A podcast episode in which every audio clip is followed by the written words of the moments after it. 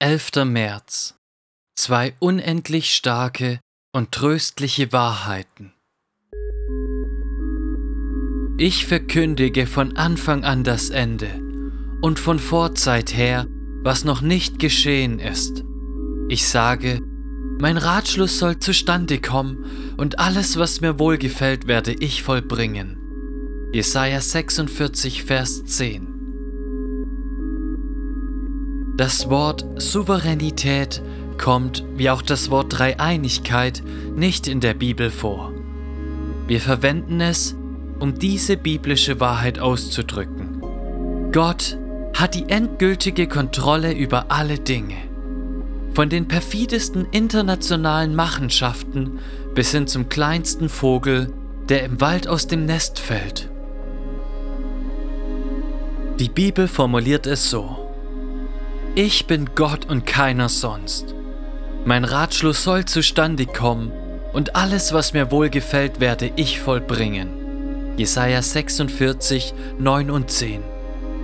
Und Gott verfährt mit dem Herr des Himmels und mit denen, die auf Erden wohnen, wie er will. Und es gibt niemand, der seiner Hand wehren oder zu ihm sagen dürfte, was machst du? Daniel 4, Vers 32.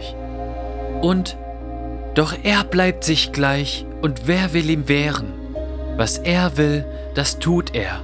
Ja, er wird vollenden, was mir bestimmt ist.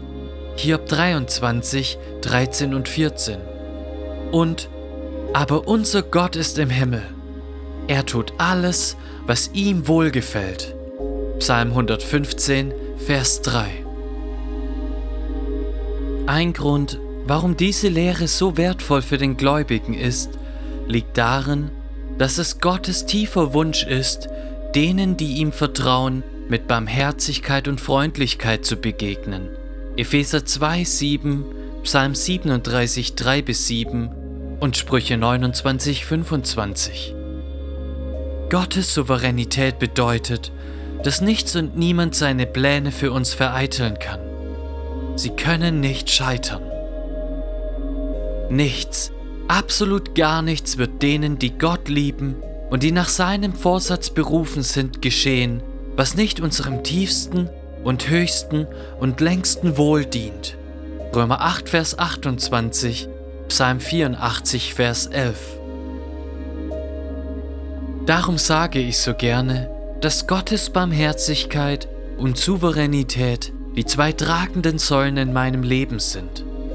Sie geben mir die Hoffnung für meine Zukunft, die Energie für meinen Dienst, den Mittelpunkt für meine Theologie, den Zusammenhalt für meine Ehe, die beste Medizin in meinen Krankheiten, das Gegenmittel für all meine Mutlosigkeit.